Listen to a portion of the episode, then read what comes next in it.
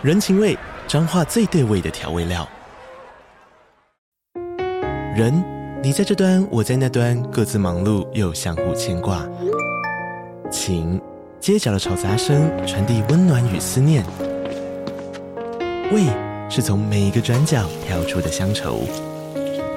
这里是彰化县政府 Podcast 节目《彰化早咖》，我是主持人内克。从彰化大小事各具特色到旅游攻略，透过轻松有趣的访谈，带着大家走进最在地的早咖。准备好了吗？彰化的故事，我们说给你听。以上为彰化县政府广告。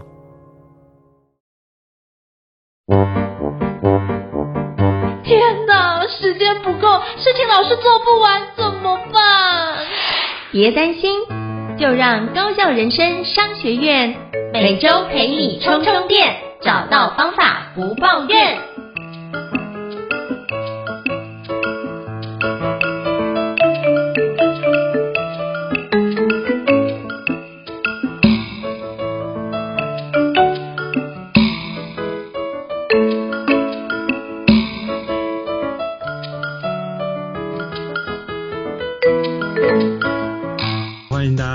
收听我们由台山投资与高校人商学院共同一起来规划的一个活动，我是赵英成，我是台山的 Pola，大家好。我们看到很多的新创的一些企业，基本上都是有工程师背景，然后就是这个东西做出一个成果很不错，或者是一个产品不错，然后跟大家做分享，进而开启了创业的历程。那今天我们想要跟各位介绍一位非常厉害的一个创业家，就是凯电行动科技的创办人暨执行长。苏博州先生 Kenny，那他也是从一个工程师变成创业家的一个过程，而且是什么？我觉得在读他的一个背景是一个非常有趣的一个历程，因为在二零零八年苹果推出 App Store 之后，就抓住这样机会从。自家妈妈的厨房的桌上开始写程式，然后开发出一个新的 App 出来，我觉得这是一个非常棒的哦。像美国是什么所谓的车库型创业，那没关系，我们现在是什么妈妈厨房就开始做创业，这就是一个非常大的改变了。那今天非常荣幸会邀请到我们就是 Kenny 来跟我们莅临做我们相关的一个分享。那我们欢迎 Kenny，Hello Kenny，你好。Hello，大家好，我是凯电行动科技 Cadence Mobile Software 的 Founder Kenny。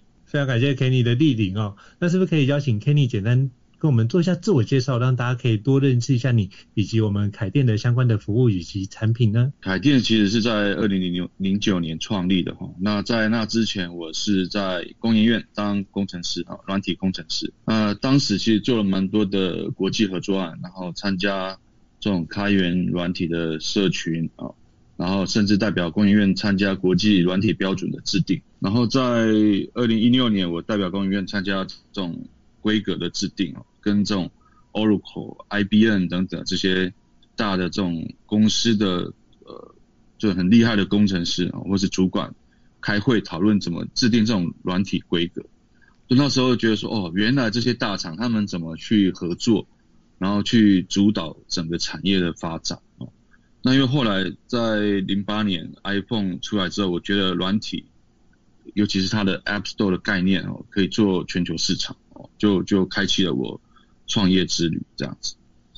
那公司其实，在二零零九年就开始从 App 开始起家哦。那其实中间也做了蛮多的调整了哈。那一直到二零一四年，我们呃开始做云端服务哦，Cloud Service 哦，跨平台的服务。那其实，在那个时时间点也算早哦。然后在二零一八年发现，在 App 可以往 B to B 方向走。然后到二零二一年哦，我们又往这个 SDK API，还有甚至这个 Document AI AI 的这个技术领域去深耕哈。到目前为止，大家累积了两亿多次的 App 的下载量哈。那有一千两百万个注册会员哦，然后以及五万间的企业使用。那那虽然这里面的很多的用户 user 他们还是在免费使用当中的，但其实大概一段时间之后，他们用久了哈，就会开始变成我们的付费的订阅的会员。那我觉得这样的一个模式对我们来讲是一个蛮蛮健康的发展模式哦，到一路到现在这样子。可不可以跟我们分享一下，在二零一九年那时候，其实有很多的有关社群或是娱乐性质的一些服务啊。那当初怎么会想要锁定有关生产力跟创造力来作为你的一个创业的题目？是不是可以跟我们分享一下背后你在选题的一个逻辑思维跟有没有什么样背后的一个契机呢？其实我们一开始都有做，嗯，就是你说娱乐产娱乐类型的，然后服务类型的、社交类型的产品，然后我们就在一年半之内做了超过一百个 App 哦，这么多工具类啊。那我对我我觉得这是一个自我了解的过程哦，就是说创业它其实就是一个自我了解自己的过程，然后知道自己适合什么。那后来发现，在生产力跟创造力工具比较适合我们。然后它比较长尾，就是你只要产品做得够好，那一直还是会有人去使用啊，那它可以呃带来比较长期的收入啊。那我觉得那整个过程就像是我们在讲的，为什么要做一百多个 App 啊？就是不断的去找出 MVP，然后好像不行了就 Pivot 哦。那所以在那个时间点的时候，我们其实执行能力是很快的，很快速的哦，就一年一年半之内就做一百个，代表说。每个月我们大概就做五六个 App 起来，那我我认为新创团队如果要一开始就要存活下来，必须要有这样的执行能力的。所以它也不是说我们一开始就设定的主题，就是说我们做了很多的尝试，那发现这样的模式适合我们这样的团队，然后在台湾做全球市场。我我想要请教一下 Kenny 啊，你刚刚有提到就是说你你们等于就是创业是一个自我了解的过程，你怎么知道说做生产力创造力这样的题目是适合你们的？就是你们的团队是怎么样的组成？特别是在刚开始，也许叫那一年半之中，你们尝试一百多个题目，从一开始可能叫做大家很夯的题目是社交类啊，或者是娱乐类的，然后很快速的，或者是说。也也许不能讲很快速，而是说累积到一个什么样的心得，决定说我们应该要往比较长尾效应的这个题目走。嗯，应该我认为应该是我本身就是一个工程师啊，那我们我认为这样的一个公司应该是要有技术能力。那有一个技术能力的公司，呃，我们当时在做全球市场的时候，有发现你做娱乐类型的产品的时候。呃，B to C 在做 consumer market，你要有非常强的 branding 的能力啊，marketing 跟 branding，我们其实做的不差哦，还不错。但是你要跟这些 Tier One 的这个 startup 或是公司比，其实还是有差距的。但因为呃娱乐或是社交类型的产品，它的衰退期很快，嗯，它可能一段时间可能就不红了。那这对我们来讲，我们我会比较危险。所以我们那时候觉得，我们往技术能力啊，往 document 相关，或者往这个 content 这种 creation 的 tool 的的路径走是比较适合的。那因为它有很多的技术的瓶颈啊，那对很多新的公司要进到这个领域来讲，它比较不会考虑啊，会会比较比较慢啊。那我我们就可以因此呃创造出自己的这个竞争门槛出来。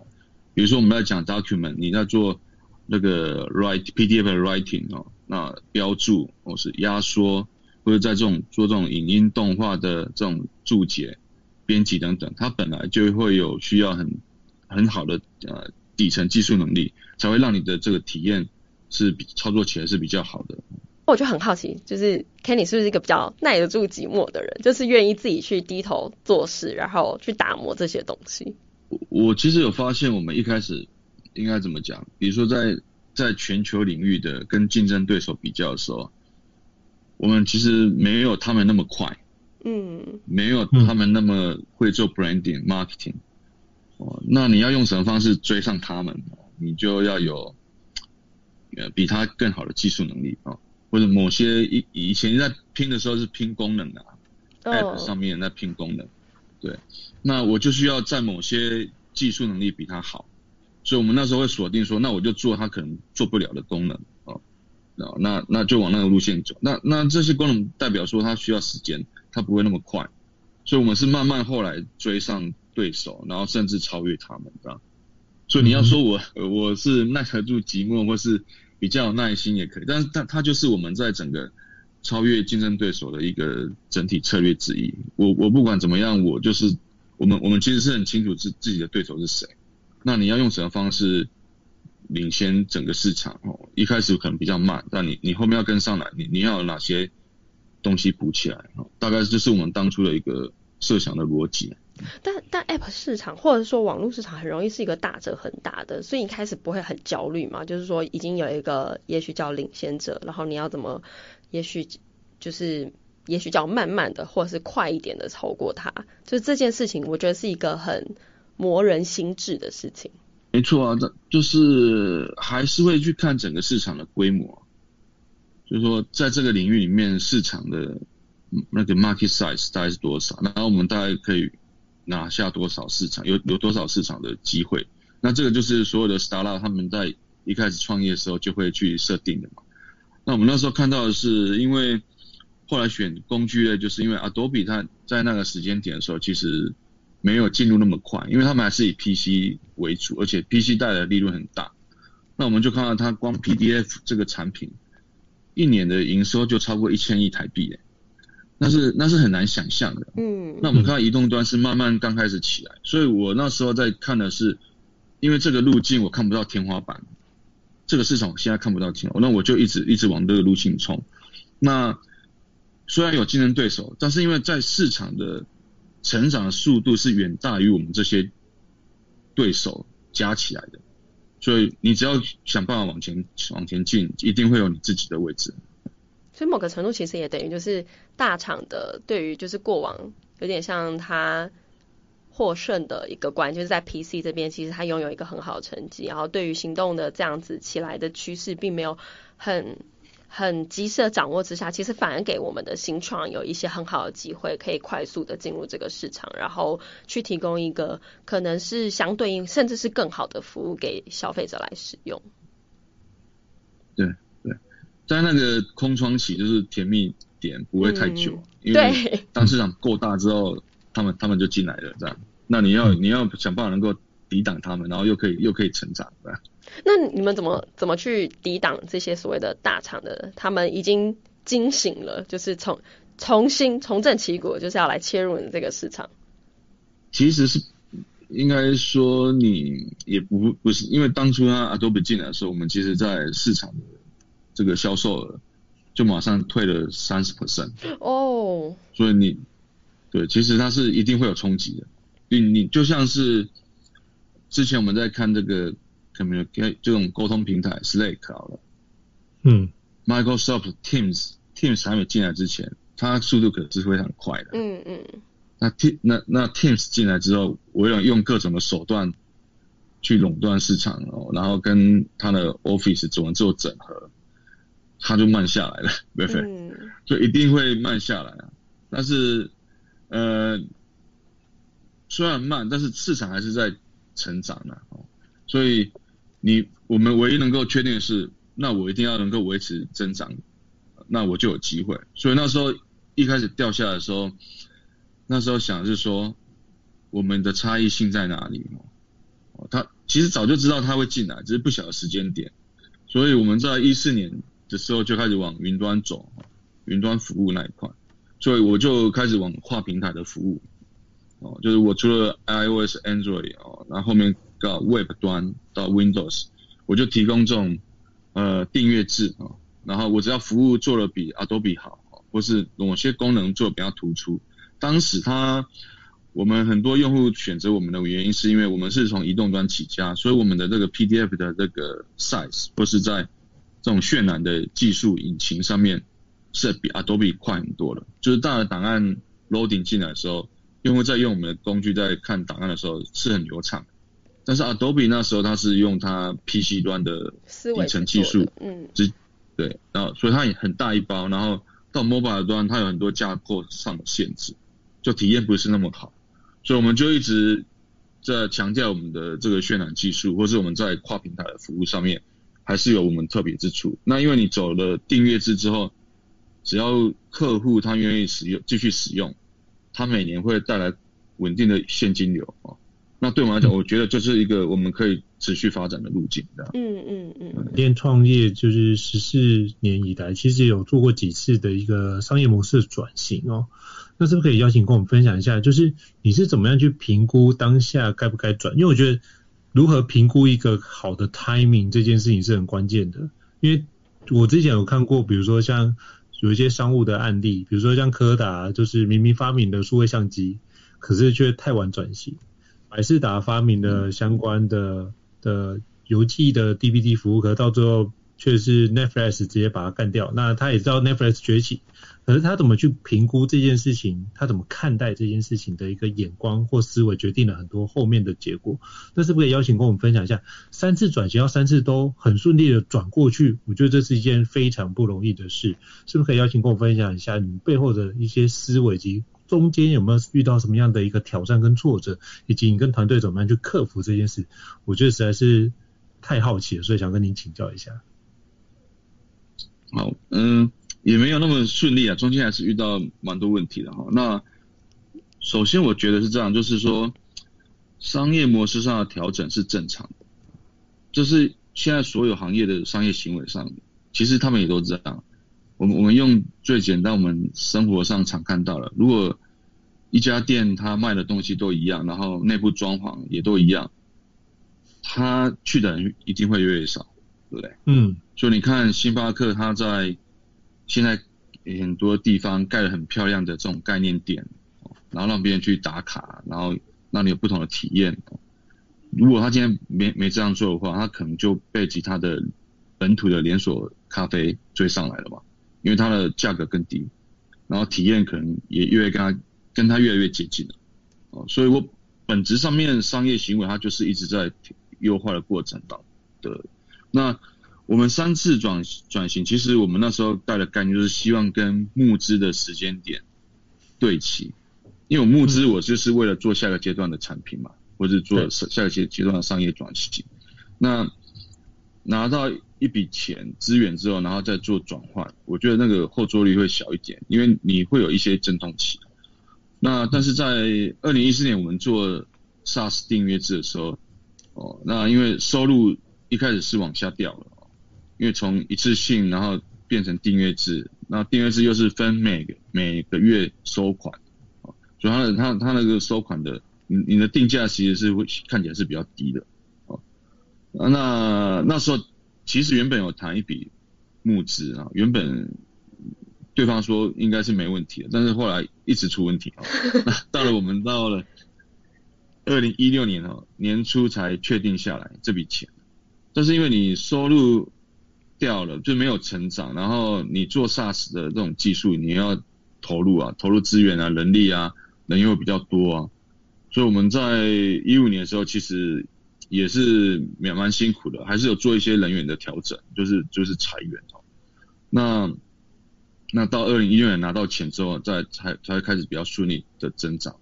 然后在二零一八年我们拿了 A 轮嘛，做 B to B 哦，那 B to B。跟我们当时做 B to C 不太一样啊，他他的方法、你的团队的人的调性都不一样哦。那我们就是对啊，就重新建立，也是一个很大的挑战。那也摸索蛮久了。那我觉得，就是说策略上，我们觉得这样的策略是没问题的。但是你怎么让执行层面呢？呃，团队可以，你可以拉好你的团队啊，然后让他们可以。照着这样的路径，然后大家去协作，把事情做好。嗯，因为很多人，我们团队里面很多没有没有这种 B to B 的经验啊，所以在 even 在沟通上面，我们跟大家讲就是往这个路径走。但是因为大家没有经验哦，所以就像我们讲的应该怎么做了，或是大家应该要怎么去调整呢？有时候团队还是没办法转换过来，还是或是怎去理解哦。那你在。这个领导团队上面，你要太想太强势，就是全部帮他 break down 好，说你应该就怎么做，或是你又又太民主，他太自由，嗯，好像也不太好，嗯，所以你怎么在软硬之间，然后让团队可以照我们设定的策略去往前走？我觉得这个这个是最难的，就是说你在商业上的你要比别人有竞争力，那你的人才的部分，你的资源。然后你的执行的效率等等，在某个阶段，对对我们那时候来讲，我们觉得效率上面是一个很大的瓶颈啊。嗯、那，嗯，我想要问一下，就是这个团队啊，因为我觉得对于新创来说啊，就是分秒必争，每一个人都很重要。就是我们没有办法像所谓的大厂们，就是可能假设 BD 就是一个上百人甚至上千人的规模，然后做做技术的人可能就是，也许我我现在不确定你当时的那个团队的规模多少，但是你怎么样？就是你刚刚有提到说，在转型的过程之中，也有一些人的也许叫流失或是不适任，所以他离开了。那你怎么样去把这个组织、这个团队重新组合成适合现在自己的公司的人？我们在当时裁员的时候，我们跟团队承认说，我们嗯策略上就是说能力不够，或者策略上做得不够好，就跟团队坦白说，我们的确在某些重要的动作上做没有做好。让大家知道，那然后我们去解释说，为什么我们这里没有做好，所以造成我们现在在整个增长上面没有没有办法很顺利，让大家理解啊。我觉得有时候你跟团队认错，大家反而会愿意听，愿意停下来听说，那到底我们应该怎么大家一起往往前，把让公司可以可以可以做好。哦，这是我觉得这是一个很重要的一个阶段。那另外就是，因为我们很多团同仁。包括我们自己也没有太多经验，所以我当时那时候在七八十个人的规模然后，然后我也找了很多外面的顾问哦，然后有经验的人，国际市场上的，然后包含投资人，我们请他们给我们很多的算呃训练或是给建议等等哦，让让然后包含跟我们脑力激荡哦，去去优化我们的流程或是策略哦，然后慢慢的才比较。聚焦比较清楚，我们应该怎么怎么快速再往前进，这样，这个也是一个另外一个我们觉得后来觉得很重要的部分。那你怎么找人呢？就是有呃，就是说有些人离开了，那你要去补到可以就是新的策略所需要的人才，就是找人是新创一个我觉得很久不变的难题，就是怎么找人，不管是呃，也许。技术团队，甚至刚刚有提到，就是呃，也许大部分都是技术人员，但是在做市场的时候，那怎么样去找到也许叫 BD 的人，怎么样找到行销的人，让大家可以看得到凯电所提供的产品？嗯，我觉得找人一定是在早期一定是 CEO 的工作啊，那所以我当时也透过很多朋友的介绍哦，然后去认识很多人。然后不管是国内或国外的，那必须坦白说，当时的猎豹那时候有很多的人才，所以所以那时候你有很常去他们那边聊聊天吗？一对一的，对对对对，我就因为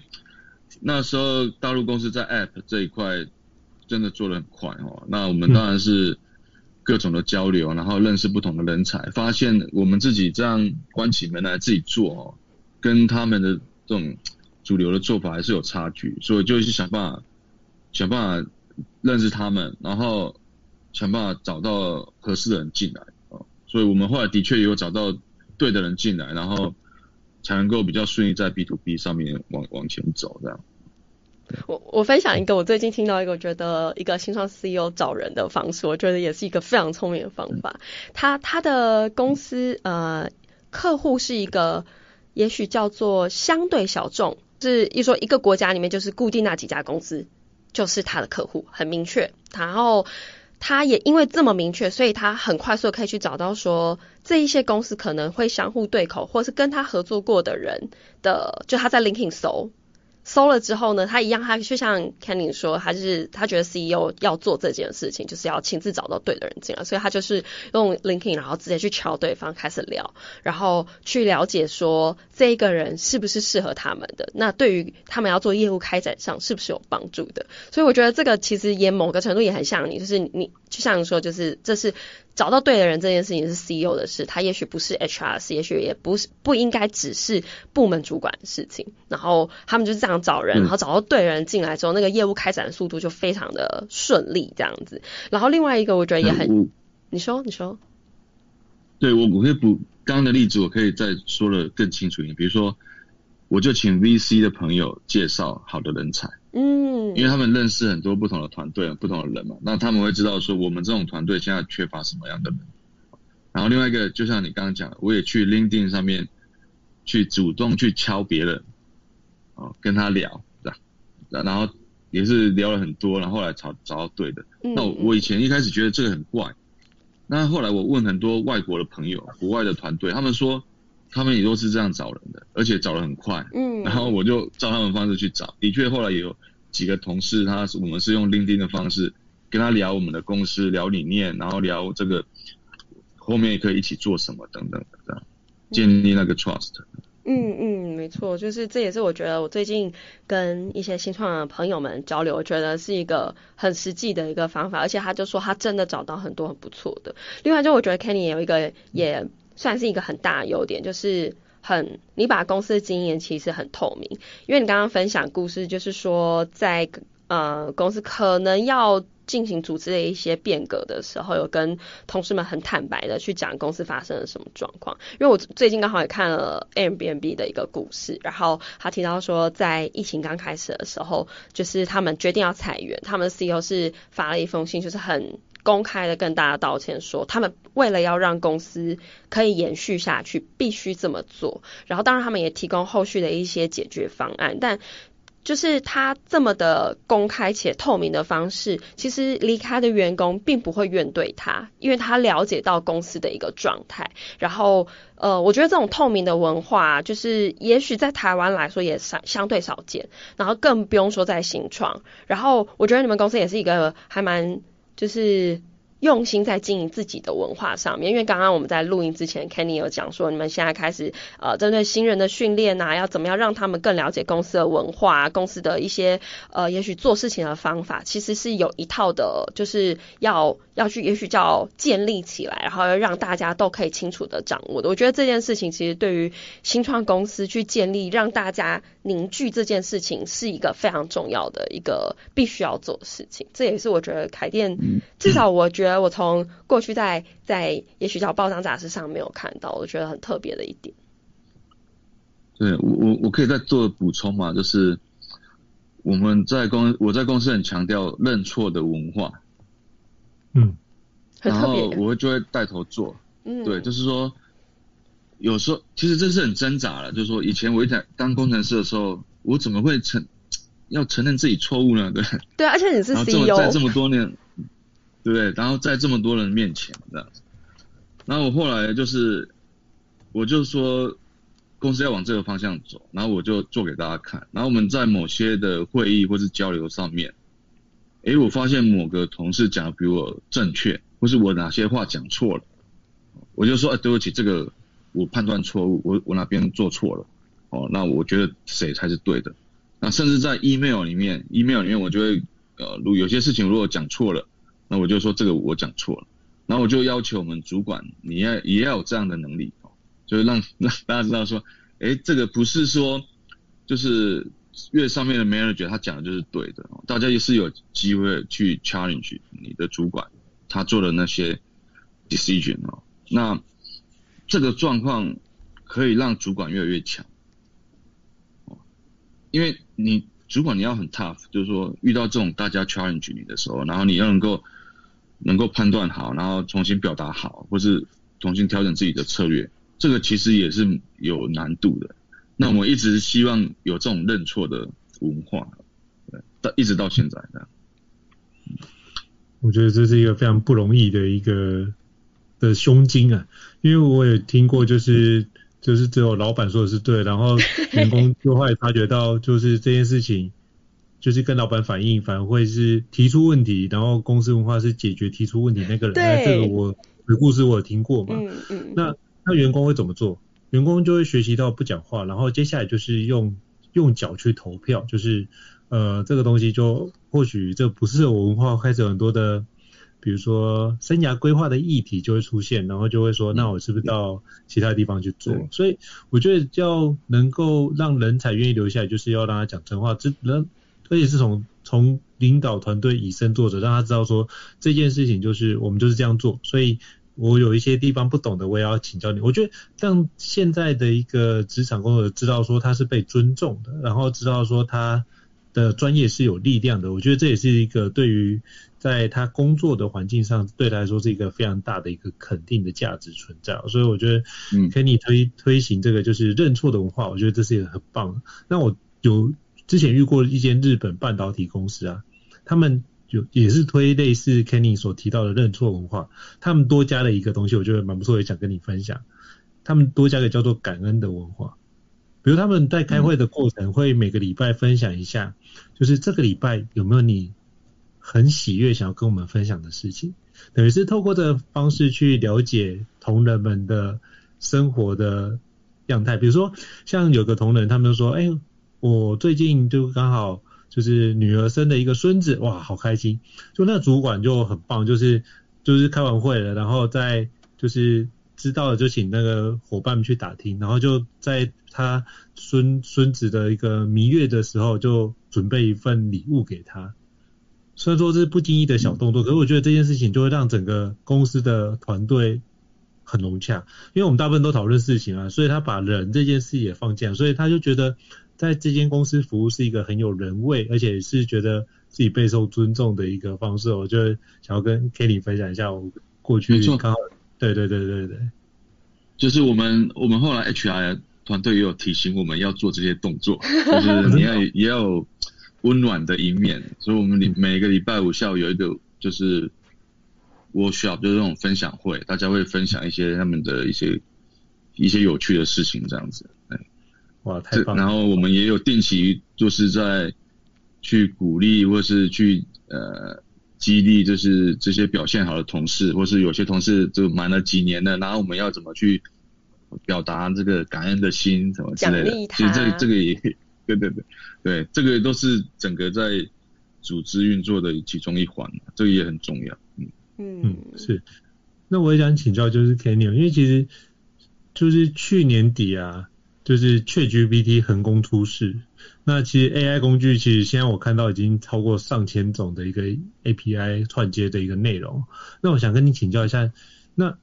透过 AI 世代的来临，那对于比如说像凯链这相关的一个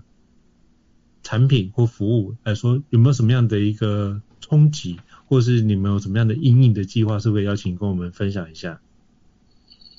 好。我我觉得 AI 在现在 ChatGPT 在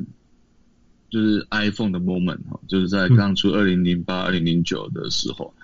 那目前看的是看起来是 ChatGPT 比较前面一点嘛，但是像 Google 哈，像那个 Facebook、Meta，他们也都有提出他们的这种大型的那种语言模型啊，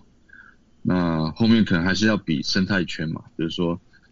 它可以吸哪些平台？因为这些底层平台，说真的，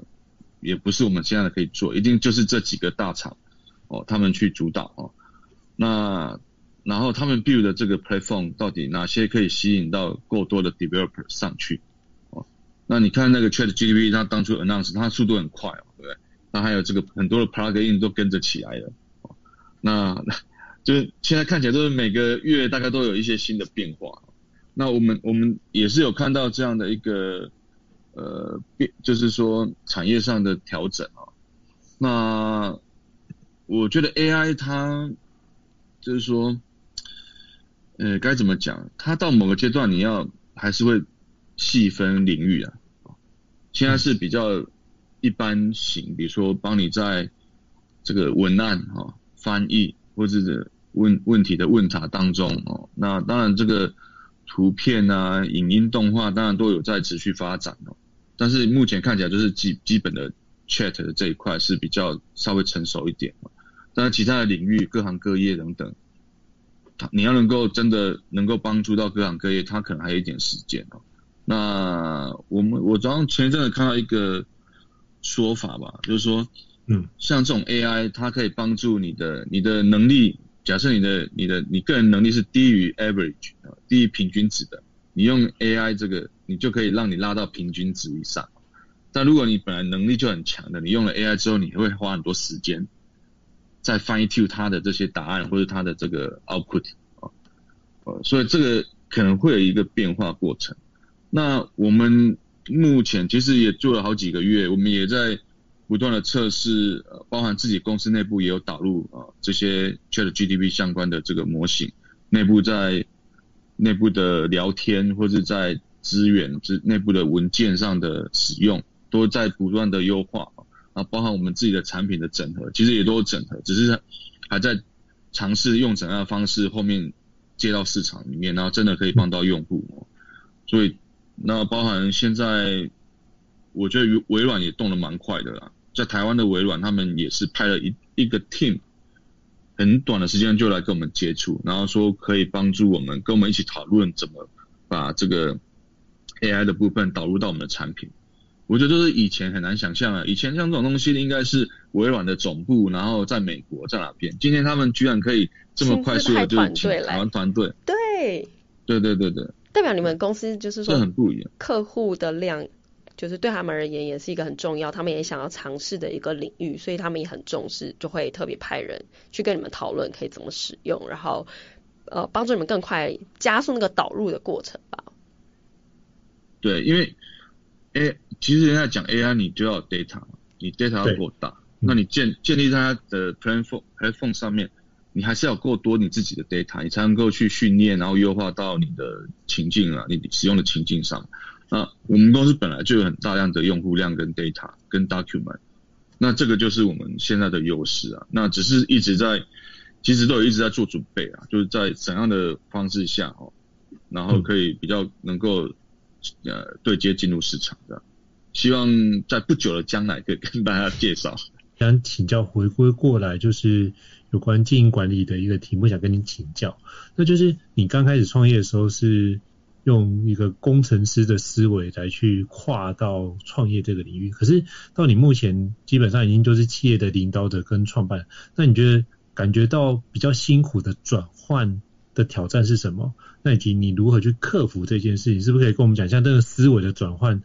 你是怎么样去跨越的？因为我觉得那个跨越，那个从就是非常理性做对的事情，然后跨越到变经营者，是我要赶快用速度去把这个市场跑马圈地给抢下来，这是完全不一样的思维逻辑。是不是可以邀请跟我们分享一下？嗯，我我觉得他最难的。当然有很多不一样的事情嘛，那我觉得最难还是你其实是无时无刻的在投入到工作上面，然后没有下班时间，你你会你要非对你你其实是要非常努力的，然后才能表面上看起来还 OK 啊，所以当但但是他当中其实遇到很多状况，所以你没有一个信念跟乐观的态度哦，其实你是很容易放弃的。因为他每每天其实有很多很困难的工作或是决策要等着你，那这个过程当中，你要在家庭、在工作跟你的生活当中取得一个平衡，其实是很不容易的。我我早期其实是很容易失去平衡，因为就是在在一起来工作 哦。那因为你很多事情没有遇过，你没办法掌握，所以你的情绪的起伏也比较波动。但但是到现在就是。在抓抓这个平衡点，让自己比较身心健康一点的状态是比较容易掌握了哦。那但是还是会容易失去平衡的状况。但是因为现在有经验了，所以可以很快又会把它修正回来。那我觉得这个除了我自己本身以外，其实在经营一些公司，它也是在这样子啊。我们讲了很多，其实在最简单的原理就是我要无时无刻的让公司在各方面平衡的状态下持续的往前推进啊。那这个是需要很多你的技巧，还有很多的那个视野，你要有一个全局的视野。我觉得这个是比较难。那因为因为当这夜深人静，你感到比较辛苦的时候，假设这些事情没有人可以跟你一起分享或是面对的时候，哦，那那是很容易沮丧的。所以为什么我会讲到说，你如果没有一个比较正面乐观的心情啊，这个就心态去面对这些事情是很容易出出问题。那我觉得有一个技巧，我当初后来发现的哈，就是当我遇到这样的，呃，就是心情不是很状态不是很好的状况下，我就会去找外面的投资人，或是朋友，或是一些比较有经验的业界的人，跟他们聊天，哦，把我的问题。跟他们讲。嗯，你你我们要知道哦，一个 startup 的 founder，我们在外面其实很长时候都是讲自己多好多棒。家丑不可外扬，所以很少聊不好的事情。对，那你必须要挑几个你信得过的人，然后你跟他分享，然后哎，在在在这个互动过程当中，你会你会去清理自己的想法，然后就会好一点哦。那隔天睡觉起来，哦，好像又好了，又继续往前冲。我觉得这个这个循环循环，在那很常发生啊。嗯嗯，不断为自己打鸡血，才可以第二天又很乐观面对第二天的挑战，这样。对对对对对。我想问一下，你刚刚有提到说，就是呃，可能一个 CEO，就是你过去的经验，你就觉得要这个 CEO 要很乐观、很有信念，对自己做的事情要很有信念，所以他才不会轻易的放弃。那你过去这十四年之中，有发生什么事情让你曾经想过放弃吗？嗯、呃，每天都想吗？你就会，因为你人是很复杂的哦。我们那时候跟、嗯同事在聊这些事情的时候，我跟大家讲说，我也我有时候就是说一个人看一件事情的有有六个面相嘛，几个面相。其实人的脑袋是很复杂，说呃站在我立场想的面相，好的跟不好的；站在别人的立场，好的或不好的，或是啊第三方，就是他有一个一个不同面向的思维方方式，然后一直在我脑海里面串。所以你说。遇到这样的事情，我都会想说，要要不要就那样就好了，就不要去处理它，或是就就算了就好了吧。然后就然后然后你一方面又会想说，不行，我不能这样子，所以你每天都在自己跟自己练习那个对话，这样哦，那那你就会有一直有这样的念头，那那这是很正常的哦。那你又要能够 manage 好自己的想法，这个是一个创业家的历练啊，就是说，所以我那时候都会想。我应该要怎么做才不会让自己后悔？嗯，我要做怎样的决定，才不会让自己后面觉得说啊，当初应该应该怎么样？所以我所有的决策逻辑，我都是遵循这样的一个准则。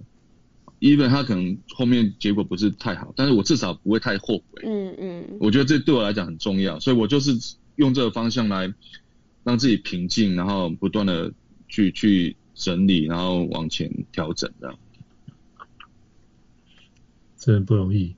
我觉得刚刚 Kenny 分享那段，我觉得非常有感受，而且有共鸣。就发觉我们常常做的很多事情，就发觉，哎、欸，可能很多人不了解我们的苦，他就是觉得啊，好像世界上只有我们这最苦。然后，可是我们如果跟我们非常亲近的一些前辈们，如果有信任感的前辈呢，跟他聊过之后，发现，哎、欸，原来不是只有我这么苦诶、欸，原来他以前踩的更坑更大。然后，像我之前就请教我的 mentor，就他说，对啊。你现在就是在往前的道路一定不容易。他说他那时候刚接某间企业的时候，整个负债十八亿，他如果三年之内把它逆转，把它赚回来，我就觉得这可以达到 EPS 六块，我觉得这是超强的一个环节。哇！所以就跟他说，你当时当时候是怎么克服这件事，并且加以跨越的？他就说，我尽我能力所做，然后我要让我这件事情。我在那个位置上要盯住，然后基本上就是我倒了，后面一万个人就跟着我倒了，那所以我必须努力的把这件事往前。然后我我知道我一个人不可能，可是我如何能够凝聚大家的共识，让他们也相信这件事有机会达到？我觉得这个就变成是一个领导者非常重要的一个信念跟热情，以及支持他往前进的一个动力的所在。所以我想说，刚刚跟你分享，我觉得我在您身上也看到一样的一个。信念跟对于这件事的坚持，对，对，对，我们在内部蛮强蛮常讲这个的，真的、啊，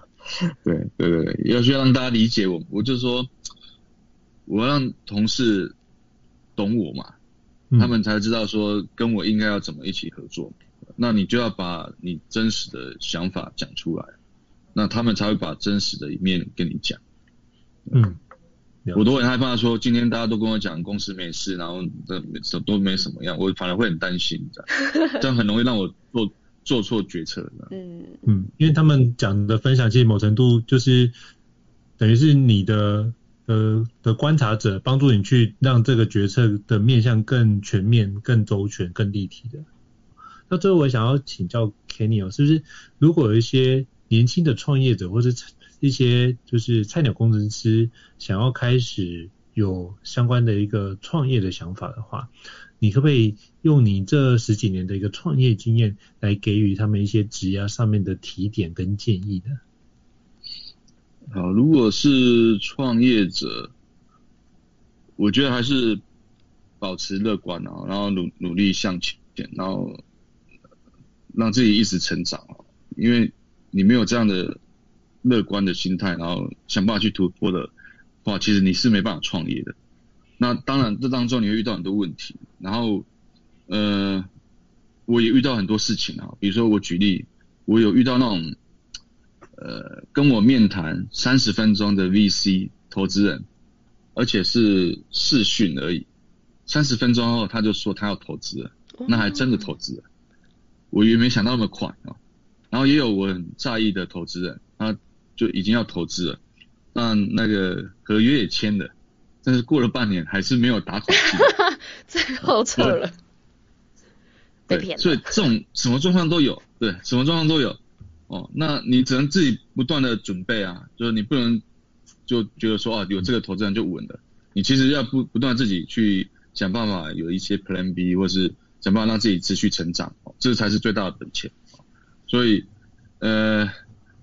年轻的创业者，我觉得就是呃，stay stay calm，然后 stay strong and and positive，大概是这样哦。那，呃，菜鸟工程师哦。嗯，因为我离工程师已经很远，那我觉得我当初在当工程师，应该是我想要做一些贡献，所以就算我技术很强，但我在沟通上别人没办法知道我做的东西是有价值的，那也没有用，所以我要必须要训练自己能够表达，然后能够让大家知道我这些做的事情是有影响力的哦，那别人就自然会比较认可你。那你自然就可以再往往往下一个阶段去去走，哦，大概是这样子。了解，所以就是保持乐观，然后就是类似刚您提到就是 stay calm 啊，就是然后永远乐观的去面对，就很像之前贾博士所讲的，就是 stay hungry, stay foolish 的那个状态有点像。那对于工程师来说，就是如何让自己能够不要讲专业术语，能够讲人话，然后让自己能够有效跟他人沟通，去透过软实力的方式把你的硬实力给展现出来。我觉得这也是非常好的一个提醒啊。那非常感谢就 Kenny 今天接受我们的就是台山投资与高校人生商学院的一个联访啊。那也非常感谢你跟我们这么。精彩的一个分享。那如果各位听众觉得高校人生商学院不错的话，也欢迎在 Apple Podcast 平台上面给我们五星按赞哦。你的支持对我们来说是一个很大的鼓励。那如果觉得台山投资也很棒，那欢迎在我们的那个 Podcast 上面帮我们台山恰恰恰也帮我们按五星按赞。我觉得对大家来说，对，马上订阅起来，对不对？那非常感谢就是 Kenny 的一个莅临，跟我们做这么精彩分享。谢谢 Kenny，谢谢 Paula，谢谢。那我们下次见，谢谢，拜拜，拜拜。拜拜。高校人生商学院，掌握人生选择权。